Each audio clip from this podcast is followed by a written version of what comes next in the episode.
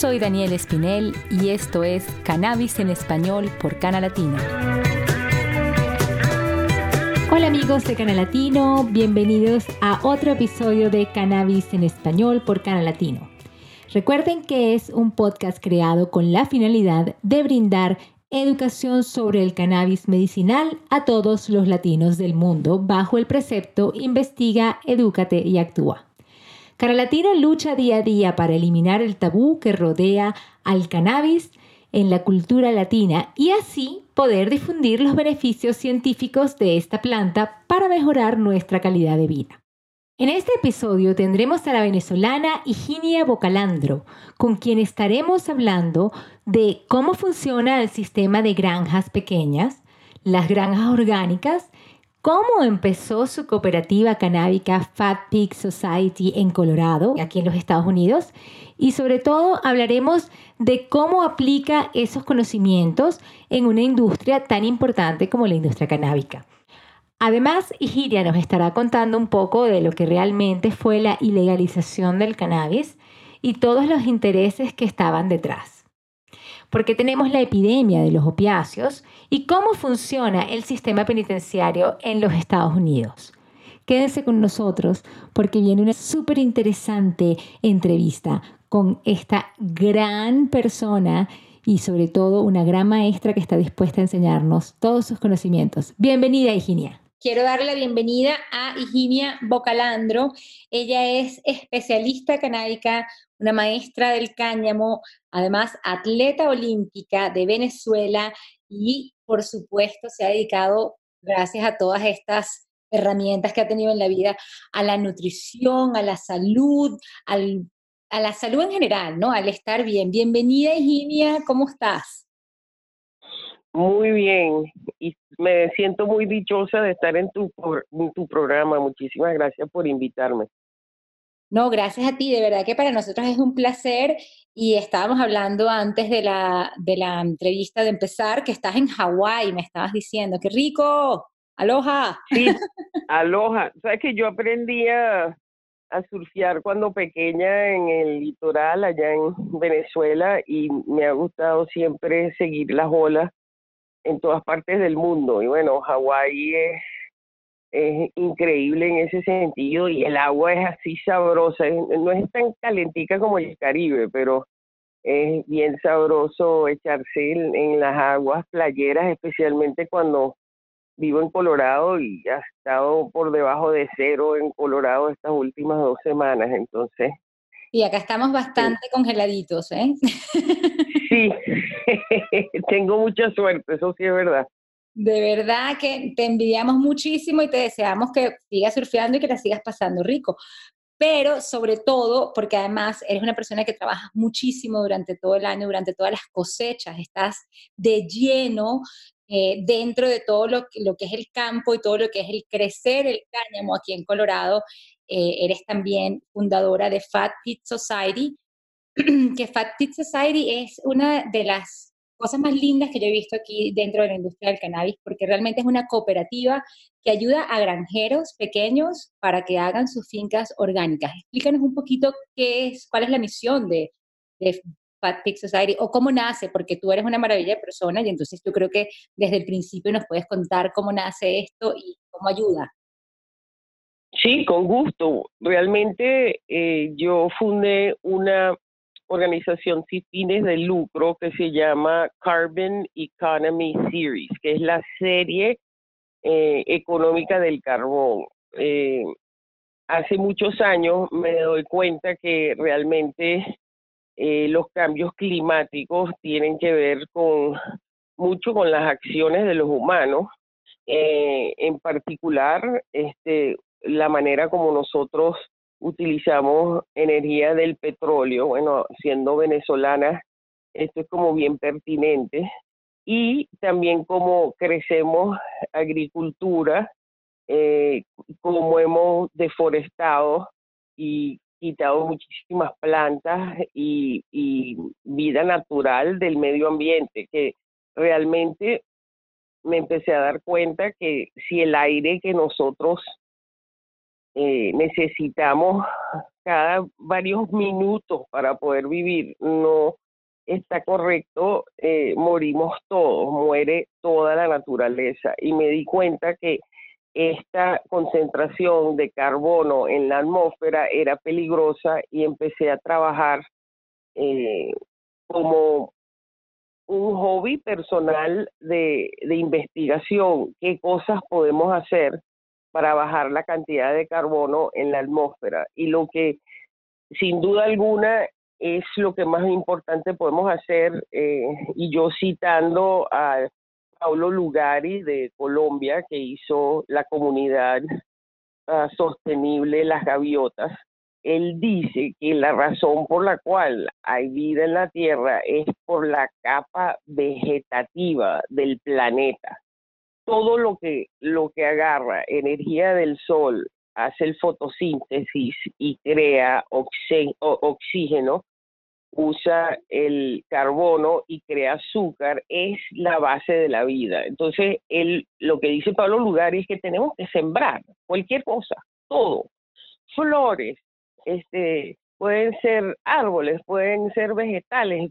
cualquier cosa que, que eh, haga esta capa vegetativa de la tierra más grande y ayude con el balance del carbono. Bueno, entonces yo haciendo es, esa investigación me di cuenta que los granjeros en los Estados Unidos tenían un averaje de 67 años y que sus eh, descendientes, sus hijos, no querían ser granjeros porque básicamente sus padres le dijeron, o sea, agárrate, agárrate una educación y ve a hacer otra cosa.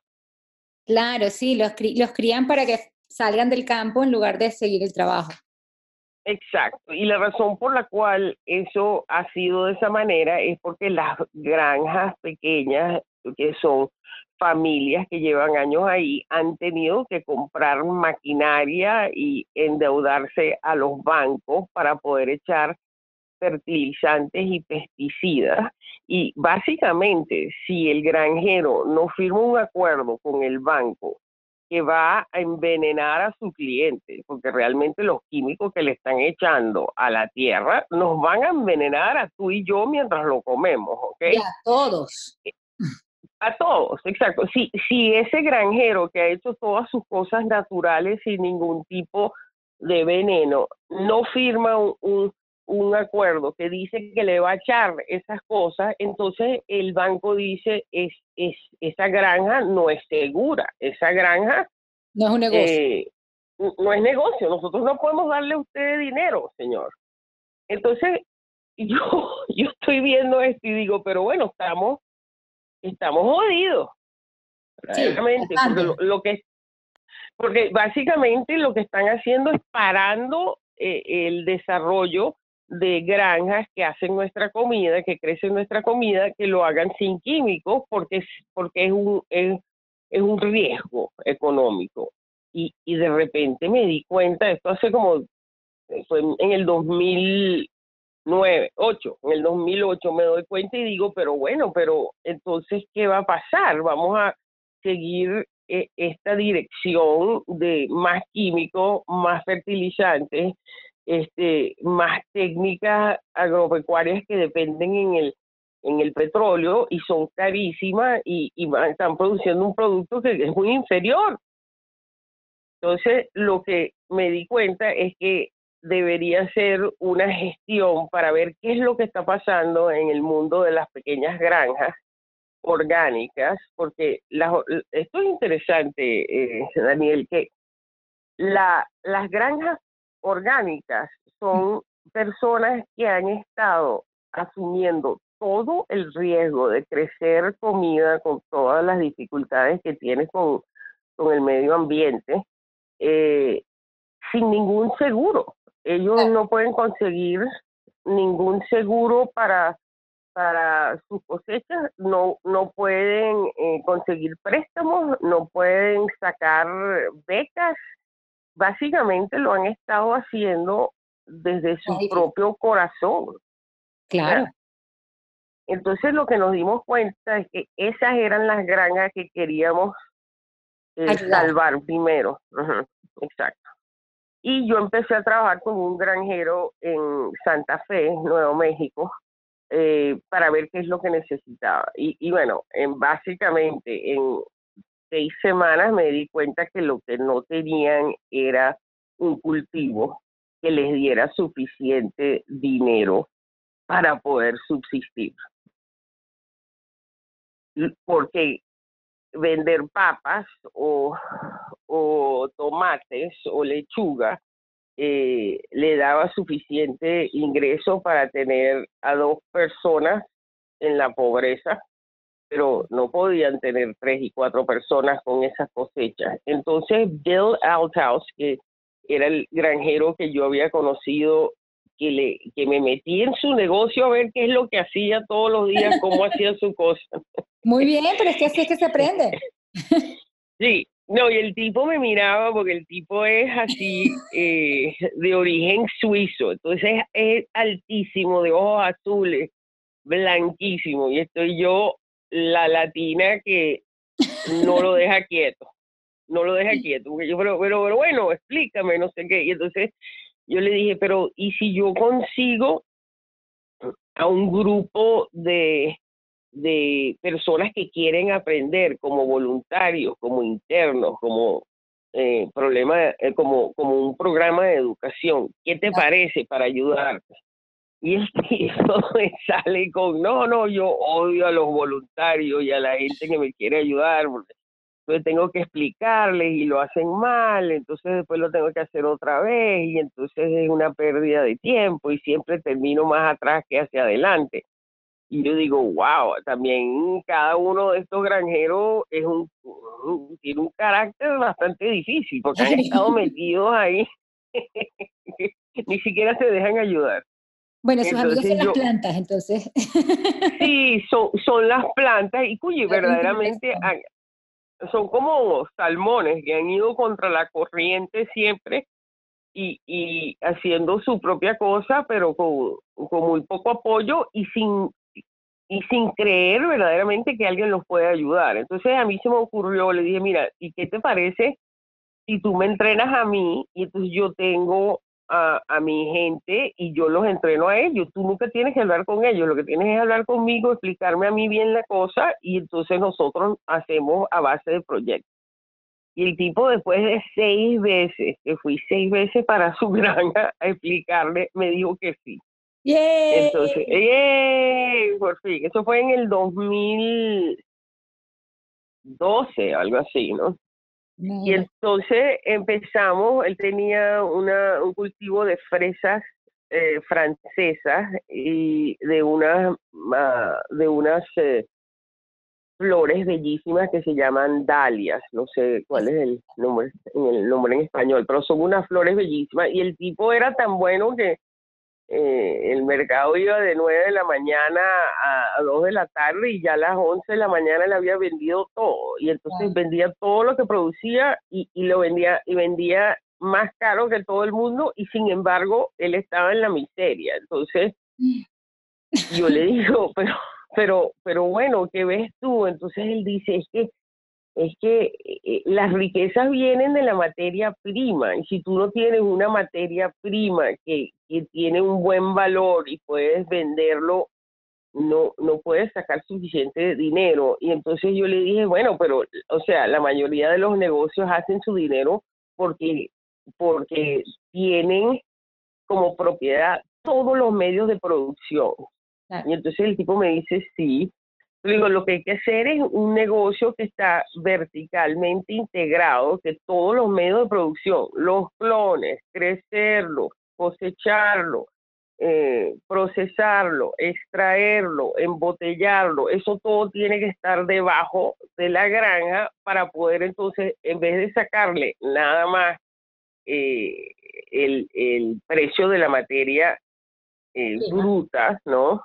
Eh, tú les tienes un producto terminado que tiene valor agregado por todos los distintos pasos que tú estás haciendo, pues. Claro, eh, es, un proceso súper, súper regulado por la misma persona que lo cosecha. Exacto, tú sabes exactamente qué es lo que tú tienes en tu producto y entonces quita el intermediario, que generalmente lo que hacen es que el, el granjero solamente es la materia prima, te dan de cada dólar, te dan 5 céntimos. Y el 95, los 95 céntimos están divididos entre las personas intermediarias que están en el mercado, que no es, no es el granjero dándote el producto a ti como consumidor, sino es dándoselo a un distribuidor y el distribuidor tiene alguien que lo hace por mayor y entonces el de por mayor tiene al de tal y en, y en todo eso hay transporte, comisiones, o sea, es, es, es un rollo y es, y es también una estafa al que está haciendo la cantidad más grande de, de la labor, que es traer la plantica desde abril hasta octubre o noviembre, mantenerla viva, eh, cuidarla. Eh, alimentarla. Sí, alimentarla, que si, que si vienen unos, unos, unos bichos, insectos que la van a comer, tiene que conseguir cómo entonces, claro, e, en el mundo, en el mundo de pesticidas, con 500 dólares de pesticidas acabas con todo, con todos los riesgos a tu cosecha. Pero si tú lo quieres hacer orgánico, tienes que pasar un proceso. Lo, hacerlo orgánico significa que primero tú, con tu mano de labor, vas a cortar la hojita o quitar el insecto. Después, si eso no funciona, entonces puedes comprar toda clase de insectos que son eh, insectos que se comen a los malos. Son insectos buenos que tú metes para que se coman a los malos. Y si eso no funciona, entonces te, te dan tres o cuatro soluciones totalmente orgánicas como agua oxigenada o enzimas para echarle a las matas. Eh, entonces, claro, es un Los insectos son carísimos también, o sea, todo eso es mucho más caro que los 500 dólares del pote de, de pesticidas. Eh, tienes toda la razón. Nosotros gastamos entre 50 mil a 70 mil dólares en todo eso. Y, y entonces, claro, la persona que va a ganar un céntimo de, de, cada dólar. O sea, si tú en este momento vas y compras una zanahoria y pagas un dólar, yo te garantizo que menos de cinco céntimos le están llegando al granjero. ¿Qué hizo todo eso? ¿Qué hizo la Claro, sí. El idios. Entonces, ¿Y, y, por qué lo está haciendo el granjero? Porque él no cree en, en envenenar a sus clientes. Y oye, gracias a Dios que hay gente que todavía piensa así, porque si no, no tenemos ningún acceso a comida que sea realmente limpia. Y lo, la tristeza es que hace 100 años todo el mundo utilizaba métodos orgánicos de, de, devolver la nutrición de, ah. de, lo que está en la tierra, después de que tú has crecido, se lo devuelve haciendo todas clases de técnicas naturales. Bueno, eso se perdió porque con un químico tú le echabas y pensabas, ya estoy lista. Lo que pasa es que tú haces eso por últimos 20, años, no solo la capa de ozono, sino también la tierra. Exacto, y están relacionadas íntimamente. Entonces, claro, yo trabajo con el tipo, me doy cuenta de lo que está pasando. En cinco semanas, mis cinco eh, internos, que eran, o sea, jóvenes y, con toda clase de, esperanza, teníamos ya la granja que ya el granjero no hacía nada. Él simplemente se comía, él se tomaba su, café en la mañana, daba una vuelta y me, me indicaba qué es lo que había que pasar y entonces él entonces empezó a arreglar las cosas que estaban rotas, todas las cosas que no podía hacer porque estaba con la cosecha de las fresas y del y de las de las eh, flores. Entonces eh, él me dice, pero bueno, ay, qué increíble, la verdad es que no estoy haciendo mucho. ¿Qué te parece que debería hacer? Yo le digo, bueno, consigue la materia prima, el la cosecha, la planta, consigue cuál es eso para nosotros entonces ayudar a los pequeños granjeros a tener más dinero y poder salvar estas pequeñas eh, granjas. Lo, lo cual nosotros nos dimos cuenta que la razón por la cual eso estaba pasando es porque nadie quería regresar a la tierra, porque no, nadie quiere ser esclavo.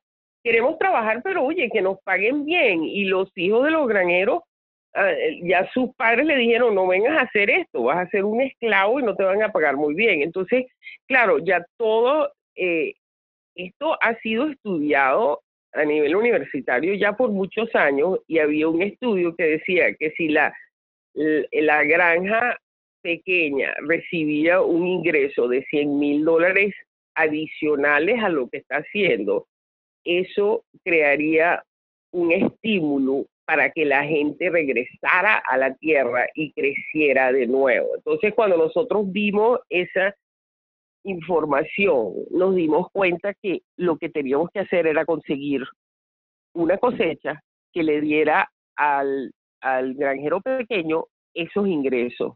Y él, eh, Bill Outhouse, es, era en ese momento y, y, todavía es una persona que ha usado el cannabis para medicina él toda su vida y lo hacía muy bien. Entonces, él lo que se dio cuenta fue que hizo el primer estudio del CBD, del, del cannabidiol.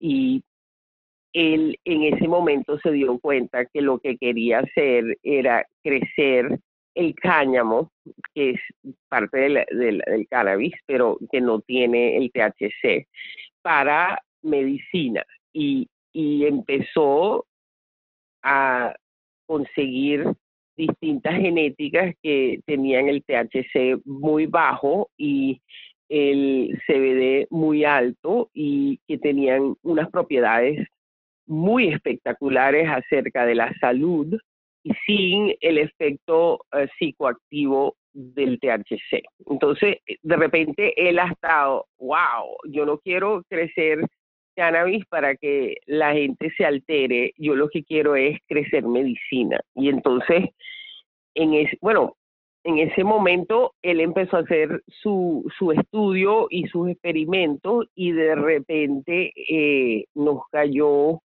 una tormenta de hielo en el, en ah. el, el 27 de julio y nos mató 10.000 plantas de fresas y 10.000 plantas de eh, flores. Entonces, teníamos todo andando buenísimo y al día siguiente tenía a los cinco internos viéndome la, la cara como, bueno, ¿y ahora qué? Y entonces, eh, bueno, pasamos dos semanas limpiando todo, no teníamos cosecha, no teníamos cómo hacer ingreso y, y Bill se estaba alando los pelos, no sé qué hacer. Le dije, pero bueno, vamos con el cáñamo. Y en ese momento, en, en, en el 2013, surgió la idea, una cooperativa para introducir el cáñamo a estas pequeñas granjas y ver cómo podemos ayudarlo. Y en el 2013 era, no era legal a nivel federal cultivar cáñamo, No, no, es que teníamos, nosotros teníamos un permiso de, de, nosotros teníamos un permiso médico de cannabis, pero eh, las plantas que utilizábamos eran, eran de cáñamo. Estábamos, estábamos como, no era marihuana. Eh, eh, lo cual, eh, ¿cuánta gente hace trampa para no crecer marihuana? bueno, pero si te cae bien el cáñamo, como digo yo, es la cepa, es, el quimotipo, ¿no? la, la, química que tenga la planta dependiendo de la condición. Hace falta tanta investigación que realmente es, wow, uno debería poder sembrar las dos.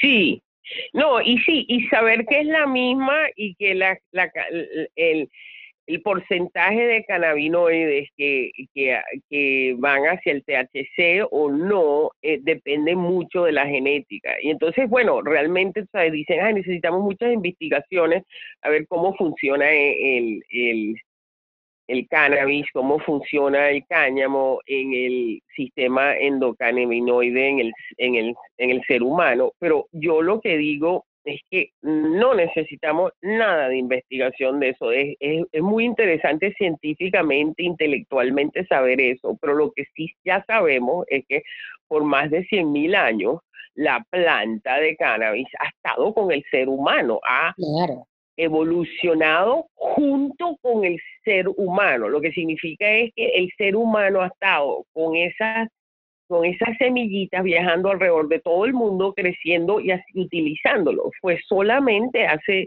o sea, ochenta y piquito de años, en 1936, que lo hicieron ilegal. Y entonces, no tenemos que nosotros seguir investigando para ver si esto es malo o bueno. Las investigaciones son precisamente para toda esa gente que está allá afuera, que no le cabe en la cabeza que nadie se ha muerto, que tenemos este sistema, como bien lo dices tú, y que todavía está pensando de que, de que es peor que una pastilla de heroína o de cualquier otro sintético de, ¿sabes? Químico que, te puede, que tiene ya muchísimas cantidades de, efectos secundarios letales, inclusive, que se las damos a nuestros sí, claro. no tiembla el pulso, ojo, para nada, pero en cambio, bueno, y, o algo, ¡oh, no! Precisamente, exactamente. Y, y, es bien interesante porque ese, ese estigma que, existe, ¿no? ¿De dónde viene eso? Oye, amiga, en 1936 fueron cinco o seis intereses financieros de la gente más rica del mundo que, que se dio cuenta, mira, yo no quiero, bueno, Rockefeller diciendo yo no quiero que nadie se meta en mi negocio, yo quiero vender petróleo, había comprado los derechos petroleros de México, él no quería que el aceite de cáñamo que se podía usar en el, en el modelo T de Ford, podías usar aceite de, maní, aceite de cáñamo, alcohol y, y, también petróleo. Entonces él dice, no, yo no quiero competencia, se reúne. ¿Ah? Adivinen quién ganó. ¿Quién ganó? Exacto. No, porque él, él, está con sus panitas, ¿no? Y el pana también es DuPont, que descubre plásticos que vienen del petróleo en vez del cáñamo, que todas las, todas las velas, el nylon, sí, todas las velas para todos los barcos eh, con, con, la cuerda, todo eso venía del cáñamo. Lo mismo con los textiles, los, los de algodón dijeron nada, nosotros lo que queremos es el monopolio, ellos también se opusieron, estaban eh, eh, los del papel, estaba William Hearst que acababa de comprar una cantidad de bosques y, una, y, y para, para hacer papel del, de, de los árboles, lo cual, oye, un árbol es renovable, pero te tardas 15, 20 años. El cáñamo puedes hacer dos, dos cosechas al año y sacas el papel de ahí, pero ellos no. Y entonces, de último, y esto es bien interesante porque Bill Outhouse hizo el, el, eh, la investigación y se dio cuenta que cada 10 años surgía una nueva iniciativa para, para que el cáñamo se hiciera legal otra vez, porque era el, era con, con George Washington, los primeros de ahí, el, todo el mundo tenía que hacer cáñamo porque tenía tanto uso. Y, y ojo, el 95% de todo el cannabis era sin efectos eh, al cerebro, eran para toda clase de industria. Eh, era cáñamo, sí, eh, exacto. Era cáñamo y, y, y, era, era cannabis y se llamaba cáñamo. O sea, la, la palabra marihuana, que la inventaron en el Congreso de los Estados Unidos para pasar la ley diciendo que era una droga que venía de Centroamérica y de Suramérica y hacía que los negros miraran a los blancos al ojo eh, y, eh, los así y, y, y, y, los hombres negros se querían coger a las mujeres blanquitas de aquí de los Estados Unidos y había que parar eso. Así fue que lo pasaron en el Congreso. Bueno, y los hombres que les encanta también una morenita, imagínate tú con este sabor tropical, se habrán vuelto loco también. Precisamente. Pero la palabra marihuana antes de eso. Hay, hay gente que dice que inclusive la palabra marihuana viene de la rosa de María, que era la madre de Jesús. Pero el tema era que era una palabra hispana, era una palabra de, de, sí, de, o sea, de verdad, de, de un léxico, aunque también dicen que su principal idioma creo que es chino. Pero bueno, el hecho es que me agarraron esa palabra, ¿no? Como, como, como el color rojo, el socialismo, como, ¿sabes? Que ya uno no se puede poner más rojo porque no, pues, no puedes ni, ni, ir por España en el mundial porque entonces te botan de la, de la casa. Claro, y viceversa, ¿no? Entonces, cada quien, o sea, ponemos colores, ponemos palabras, ponemos imágenes en nuestra, en nuestra memoria durante muchísimo tiempo que las relacionamos con cosas buenas o malas. Y eso es educación. Eso es sencillamente educación. Las palabras... No, exacto, ni eh, las palabras ni los colores hacen daño. Exacto, y es una socialización, o sea, es una sociedad que nos está, está enseñando unas cosas, cómo reaccionar a ciertas palabras o colores y entonces dividir a la gente. Pero lo más interesante de esto es que la única industria que siguió eh, invirtiendo en abogados, que cada vez que salía cáñamo o cannabis para, para legalizarlo o estudiarlo, seguía peleando en contra. Adivina cuál es esa industria. A ver, cuéntame.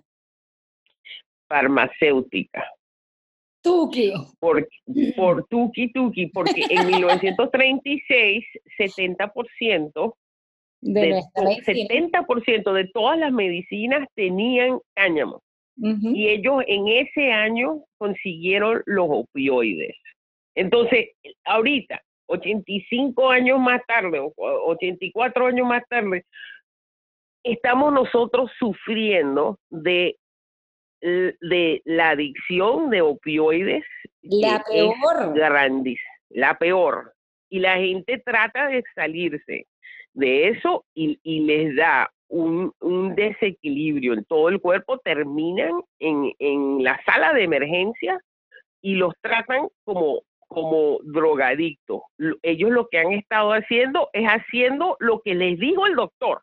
Exactamente, pero terminas convertido en un drogadicto. O sea, te digo porque, o sea, me pasó, me pasó personalmente eh, con una cantidad de medicamentos, o sea, el Percocet, incluyendo uno de ellos, que lo pueden buscar, es súper, súper alto en, heroína, y te dan hasta pinchazos musculares, así tipo, ah, que no puedes, o sea, es, una, es, loquísimo cuando empiezas, cuando tratas de dejarlo y tratar de criar hijos y de salir al, al, trabajo y de ir al mercado y de manejar con todo eso encima, también es una locura que tenemos que, ¿sabes?, tener un poco más de conciencia, no solo en el, uy, la marihuana me va a drogar y voy a estar, ¿sabes?, todo marihuanada todo el día, no, cómo dejan que la gente maneje en, con opiáceos y con los medicamentos que, tenemos hoy, cómo dejan que cuiden niños.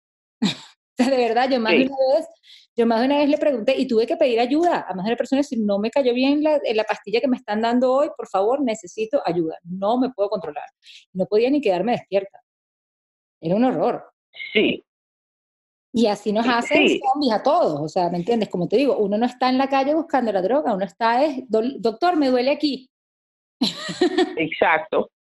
Y, mientras mejor paciente eres y haces más lo que el doctor te dice, a lo mejor terminas peor, porque, o sea, tú, tú me y, y también, bueno, utilizaron la marihuana para todo, o sea, en este país de los Estados Unidos sistemáticamente han estado metiendo a los negros, a los marroncitos, a los morenos, a los de un color distinto los han estado metiendo en la cárcel y los han estado metiendo en la cárcel por cargos de marihuana, cargos de, de droga y, y, y si uno es blanquito no vas a terminar en la, en la cárcel si, si, no, si no eres blanquito y no tienes acceso a un buen abogado, terminas ahí pudriéndote. Y e, es una hipocresía impresionante, pero bueno, también, oye, ellos eh, aquí en los Estados Unidos privatizaron la, las cárceles. Entonces, ahora es un negocio, tienes, tienes eh, una, una compañía que hace cárceles que es así como, como Costco, por mayor te sale más barato. O sea, si tú tienes la cárcel a 80% de, de máxima capacidad, es un precio. Si la tienes a 50,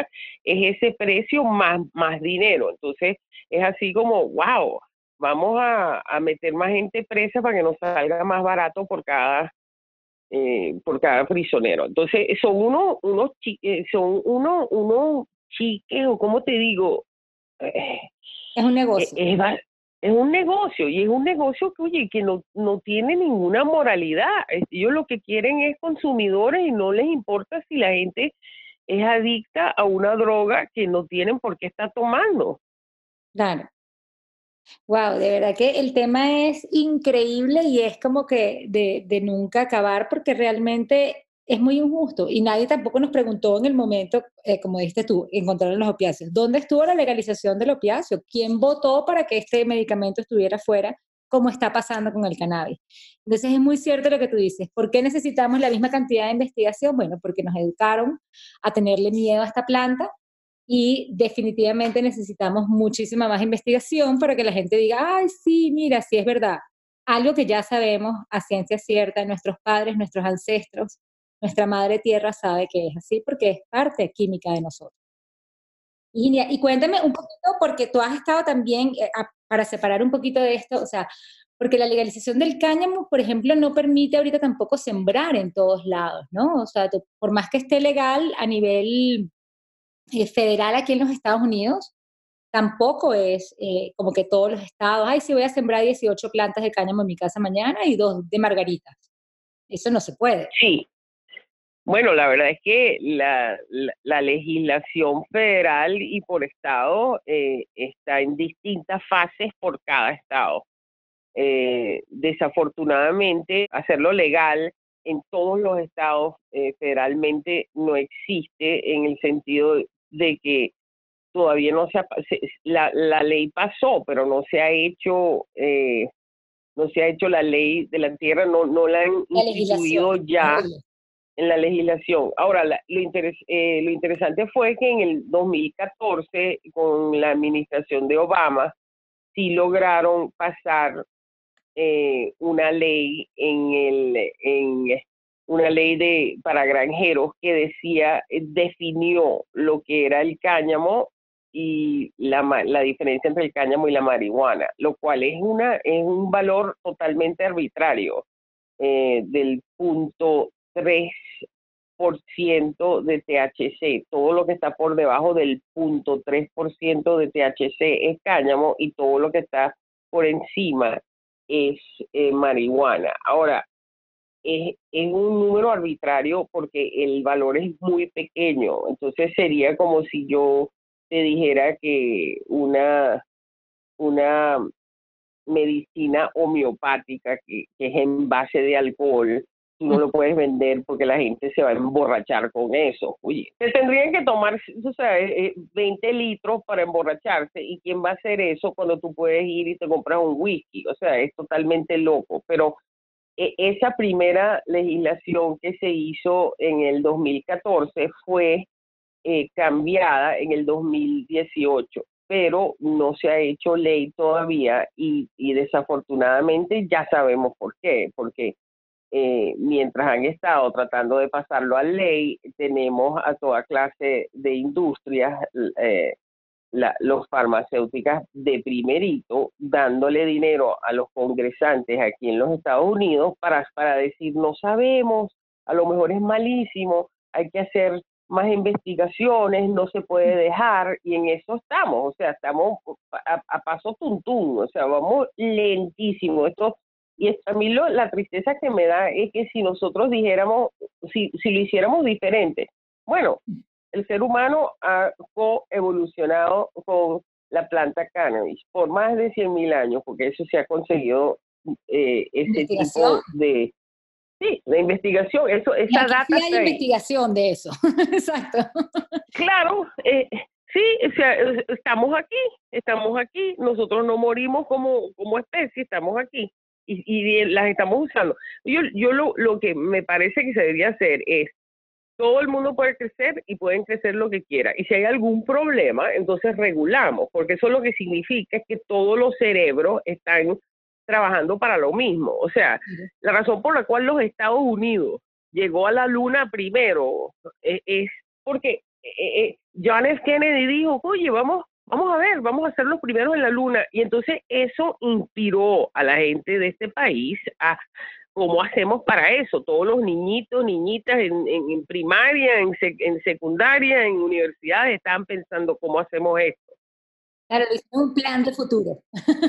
un plan de futuro. Entonces, es, yo creo que con el cannabis hay que hacer lo mismo y dejarse de tonterías y, y, y bueno, son son mitos, mitos que, han inventado y leyendas que han inventado para, para meternos miedo. O sea, ¿qué otras personas, qué otros régimen, qué otras personas hemos nosotros visto en historia que usan lo mismo? O sea, unas mentiras para entonces manipular las emociones de la gente y entonces hacerlos hacer cosas rarísimas. O sea, eso lo estamos viendo a cada rato en todos los países del planeta Tierra. ¿no?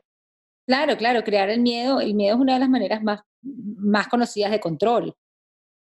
Este, Exacto. obviamente. Ahora, Pero- nosotros nos, nos organizamos como, como, como cooperativa, porque también nos dimos cuenta que la manera de la mayoría de las industrias como están hechas son, nosotros vivimos aquí en lo que se llama una democracia y todo es bastante democrático hasta que tú llegas al trabajo. En el trabajo no es democracia, hay un jefe, tú lo haces como dice el jefe o te votan. Claro, O sea, eso no es nada democrático, es todavía está, la estructura es igualito a cuando había reyes. Lo, lo diferente es que, o sea, cuando había reyes, tú no haces lo que el rey quiere y te cortan la cabeza. En cambio, ahora tú no haces lo que, lo que tu rey o la persona donde tú trabajas hace y ellos te cortan tu cabeza financiera y te votan. Entonces, claro, esa manera de hacer negocio nos ha llevado a donde estamos ahorita, una distribución de, de dinero y de bienes totalmente este, injusta y, y, y completamente hacia el millonario y el billonario son los que ganan más y la gente que hace más trabajo es la que le pagan menos. Entonces nos dimos cuenta que como negocio queríamos existir como una cooperativa porque eso lo que hace es, son nueve principios de cooperativas, o sea, la cooperativa más grande del mundo, Mondragón, en España, el norte de España, que era tradicional, tradicionalmente en España la parte más pobre de España, se organizó en, en, en, cooperativas. Entonces, claro, lo- eh, la cooperativa lo que está diciendo es que cada persona que es miembro de la cooperativa es dueño.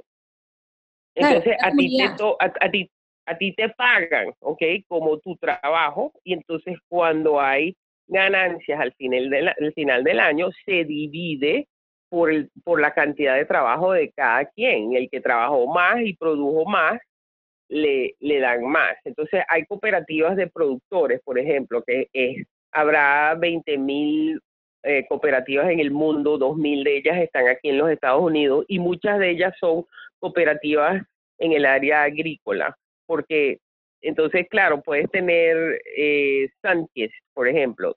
Hay muchos granjeros que crecen la, la naranja y entonces la cooperativa de Sánchez tiene todos los procesos de cómo extraer el jugo, embotellarlo y entonces tienen los medios de producción exacto. Entonces, se unen, se unen los granjeros que no, no, no, cada uno no tiene el dinero para hacer todos esos, e- esos procesos, pero todos juntos lo hacen. Y entonces, lo mismo con la de leche, Horizon Milk orgánica, son una cantidad de granjeros que, se reúnen. Nosotros lo que hacemos es una cooperativa de trabajadores y la, distinción es que en la, en la cooperativa de trabajadores eh, son personas que metieron su trabajo como la inversión. En vez de tener inversionistas que meten dinero, nosotros lo metimos en trabajo. Bien, Y- eso está muy lindo. Sí, y también estamos comprometidos eh, a ser totalmente democráticos, o sea, en, en una corporación, si tú tienes el 51% del, del, de, de la, del. Sí, tienes, no, si tú tienes el, el, el 51% de, de la compañía, entonces tú, tú, a ti te dan 51 votos. Ujú. Tú tienes el 10%, tú tienes 10 votos.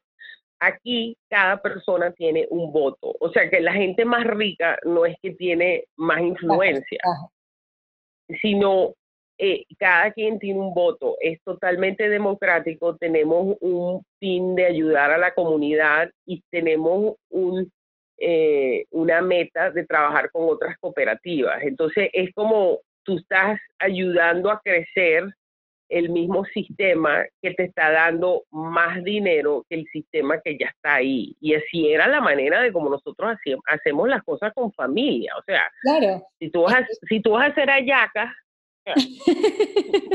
y la gente viene para tu casa a hacer hallacas, tú pones las hojas y entonces cada quien trae el aliño, la, La entonces nos reunimos. Exacto. Para la gente que no sabe, el tamal venezolano es una yaca y se hace precisamente en familia y es una producción en línea.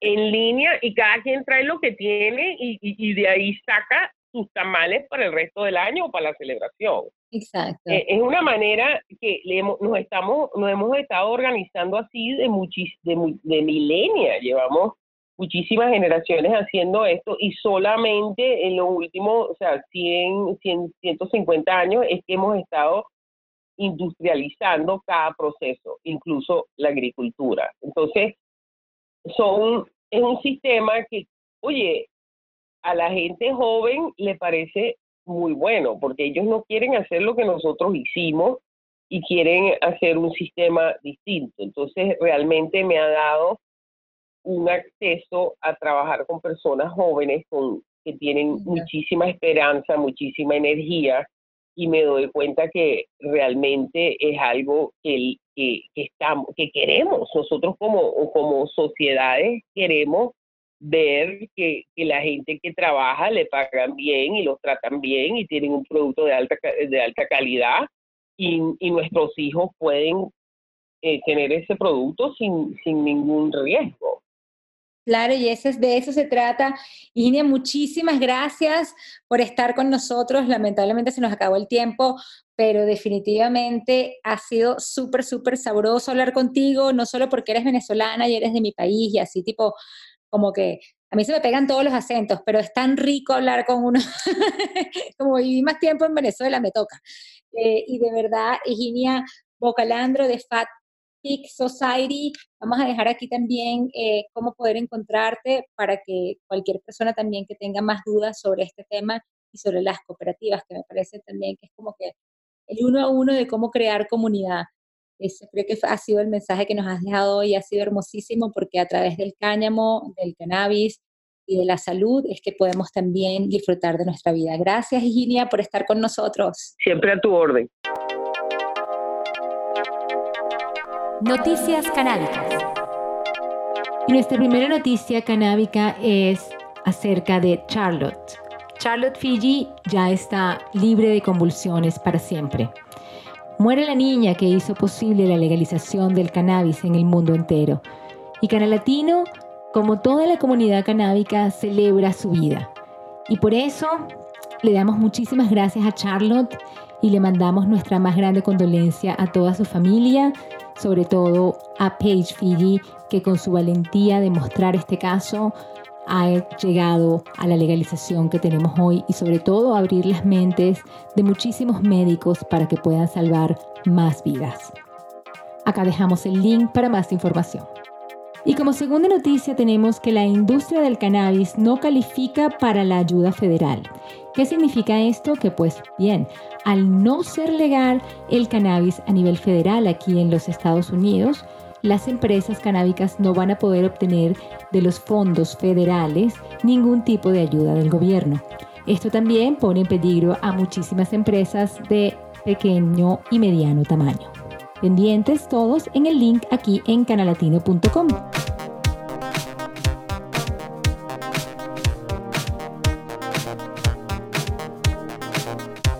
Música Canal.